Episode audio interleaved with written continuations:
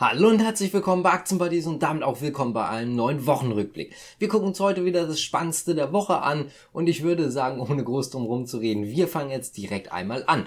Angefangen mit Flatex de Giro, denn die haben eine Nachricht rausgebracht. Es geht unter anderem um den Konzernüberschuss, es geht aber auch um den Umsatz und auch unter anderem um etwas negativere Nachrichten, wie zum Beispiel die Neukundengewinnung. Fangen wir einfach mal mit den negativeren an.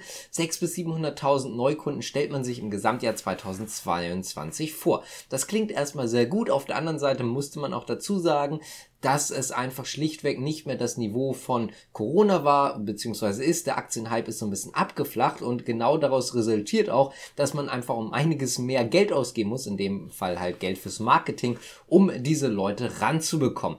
Das also dazu. Auf der anderen Seite ist es so, dass man relativ profitabel ist, deswegen kann man sich das Ganze auch leisten. Und damit kommen wir jetzt auch zu den guten Sachen. Denn im ersten Halbjahr 2022 sollte der Konzernüberschuss schon so hoch sein wie im Gesamtjahr 2021.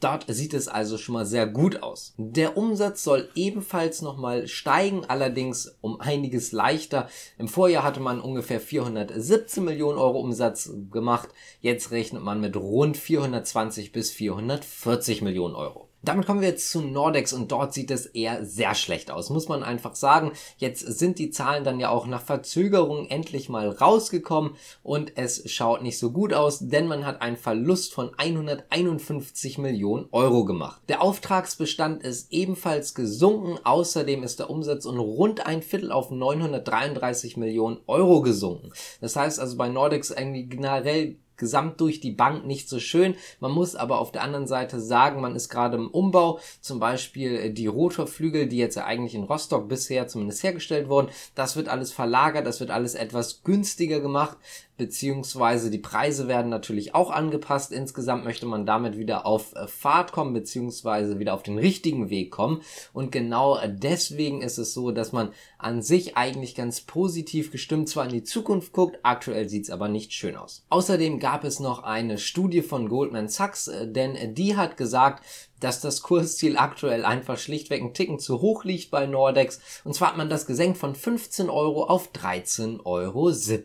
Kommen wir mal zu Airbus. Die möchten nämlich gerne ihre Großraumtransporter etwas ausweiten. Den Verkauf davon, die Herstellung davon natürlich auch in zwei Bereichen oder in beiden Bereichen, sowohl im zivilen Bereich als auch im militärischen Bereich. Und zwar hat das einen ganz großen Grund. Antonov, da läuft jetzt halt gerade nicht so viel und genau diesen Punkt möchte man man nutzen. Man hat selber gesagt, dort entsteht jetzt gerade ein Vakuum und dieses Vakuum möchte man einfach gerne selber füllen. Ich glaube, dazu brauche ich jetzt dann nicht mehr so viel zu sagen, also es ist nicht mehr groß zu erklären. Man möchte halt einfach das, was weggebrochen ist, auffüllen. Kommen wir zu Tesla und Tesla hat ebenfalls etwas mehr negative Nachrichten gehabt.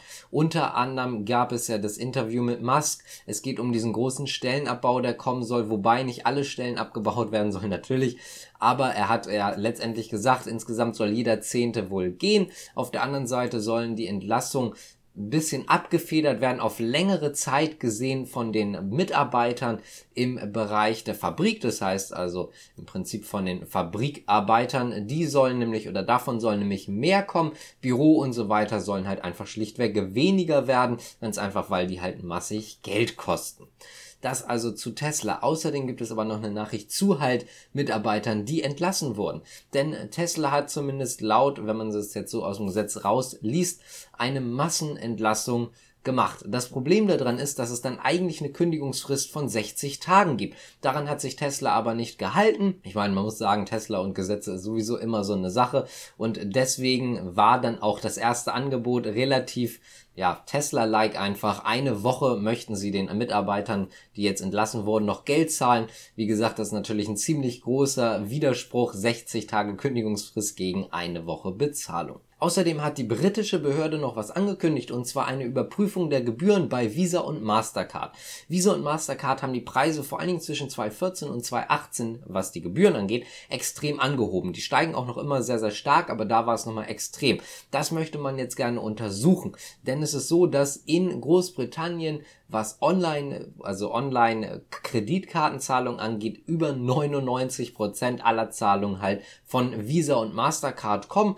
Deswegen im Übrigen sind auch diese beiden auf der Liste, wie das Ganze jetzt aussehen wird. Also was man dort jetzt genau überprüfen will, habe ich gerade schon erklärt, aber wie das Ganze jetzt ausgeht, da werden wir uns natürlich gedulden müssen. Das wird noch einige Zeit dauern. Es wurde auch noch nicht so ganz gesagt, was man denen jetzt genau vorwirft. Wahrscheinlich soll es dann so in die Richtung Markt oder Ausnutzung der Marktmacht sein oder vielleicht auch tatsächlich sowas wie Preisabsprachen. Kommen wir zu Daimler Truck. Die haben nämlich auf ihrer ersten eigenen Hauptversammlung jetzt auch nochmal ein paar Sachen klargestellt bzw. bestätigt. 520.000 Fahrzeuge möchte man im Gesamtjahr verkaufen. Außerdem soll der Umsatz solide ansteigen und zwar auf 48 bis 50 Milliarden Euro. Als nächstes springen wir mal zu Meta, denn die haben eine eher negative Nachricht oder was ist eher, sondern eine negative Nachricht, denn es war bisher möglich, dass Immobilienkonzerne Inserate ich sag mal, an spezielle Gruppen gerichtet haben, das ist ja eine Sache, aber spezielle Gruppen ausgeschlossen haben. Und da war unter anderem Sachen wie spezielle Religionsgruppen, spezielles Geschlecht, spezielle Familienstände beziehungsweise der Familienstand, dann aber zum Beispiel auch die Hautfarbe oder auch die Herkunft. Das muss jetzt geändert werden bei Meta. Das hat ein Gericht entschieden. Es gab auch eine Strafe, die ist aber für Meta lächerlich klein, etwas mehr als 100.000 US-Dollar. Kommen wir zu BYD. Die haben nämlich eine wirkliche Top-Nachricht. Nachdem sie im Mai im letzten Jahr, also im Mai 2021, rein was die Elektrofahrzeuge angeht, noch auf Platz 13 waren in China, was sie halt verkauft haben, sieht es jetzt um einiges besser aus. Denn mittlerweile sind sie Platz 2 nach Volkswagen. Es ist so, dass sie über 113.000 Fahrzeuge verkauft haben, Elektrofahrzeuge, und damit steigen sie natürlich einfach extrem auf, auch was im Übrigen die gesamten Auslieferungen angeht, also nicht nur Elektrofahrzeuge, sondern alles ist BYD ebenfalls auf Platz 2 und ihr könnt es euch denken, ebenfalls hinter Volkswagen. Frasers wird sich noch stärker oder beteiligt sich noch stärker an Hugo Boss als bisher eh schon. Die sind ja schon längere Zeit in Hugo Boss investiert. Hugo Boss ist ja auch gerade auf dem, wieder auf dem aufsteigenden Ast, würde ich jetzt behaupten. Und genau das sieht Frasers offensichtlich auch. Man kommt mittlerweile auf 4,9 Prozent der Stammaktien mit Finanzinstrumenten auf 26%. Prozent. Wenn wir uns dagegen mal angucken, wie es im April noch aussah, da sah es noch um einiges niedriger aus. Dort hatte man noch rund 2,1 Prozent der Stammaktien und war mit Finanzinstrumenten etwas mehr als bei 23,2% Beteiligung. Kommen wir nochmal wieder zu Meta zurück, denn dort gab es noch am Freitag eine sehr spannende Nachricht. Und zwar ist es so, dass sie gerade versuchen, per Video das Alter zu erkennen. Es ist so, dass man einen Clip hochlädt und dann soll dieses, dieser Automatismus bzw. der Algorithmus schätzen, wie alt diese Person ist. Instagram ist ja zum Beispiel erst ab 13 Jahren zugelassen und da möchte man jetzt halt gegen vorgehen, dass das jüngere Leute machen. Dementsprechend versucht man das Ganze. Es sieht aktuell so aus, dass es erstmal nur ein Pilotprojekt ist, auch erstmal nur in den USA. Man lädt quasi einen Clip hoch. Da hat Meta dann im Übrigen auch mal wieder hoch und heilig versichert, dass das Ganze nicht zur Identifizierung benutzt wird, sondern wirklich nur zur Altersschätzung. Dieser Clip wird dann halt vom Algorithmus untersucht und dann wird halt gesagt, ist diese Person 13 oder halt eben noch nicht. Kommen wir mal zu TUI, denn die haben eine Personalie gewechselt, nicht irgendeine, sondern der Chef Fritz Jussen, der wird gehen, also sie haben sie noch nicht ganz gewechselt, am 30. September wird er gehen, da macht er Gebrauch von seinem Vertrag, er möchte also frühzeitig raus, ersetzt wird er dann tatsächlich höchstwahrscheinlich zumindest von Sebastian Ebel. Und damit würde ich sagen, kommen wir auch zur letzten Nachricht der Woche und zwar zu Zalando, denn dort sieht es gerade sehr, sehr kritisch aus. Vielleicht habt ihr es schon gesehen, Freitag ist Zalando sehr, sehr stark unter Druck gekommen. Das hatte auch einen Grund. Und zwar ist es so, dass man jetzt nicht mehr von den Jahresprognosen 2022, die man eigentlich aufgestellt hatte, ausgeht. Es ist so, dass man davon ausgeht, dass die einfach um einiges niedriger werden. Ganz einfach deswegen, weil wir halt gerade eine bröckelnde Wirtschaft haben, weil dann vielleicht auch nicht mehr ganz so viele Leute einkaufen gehen.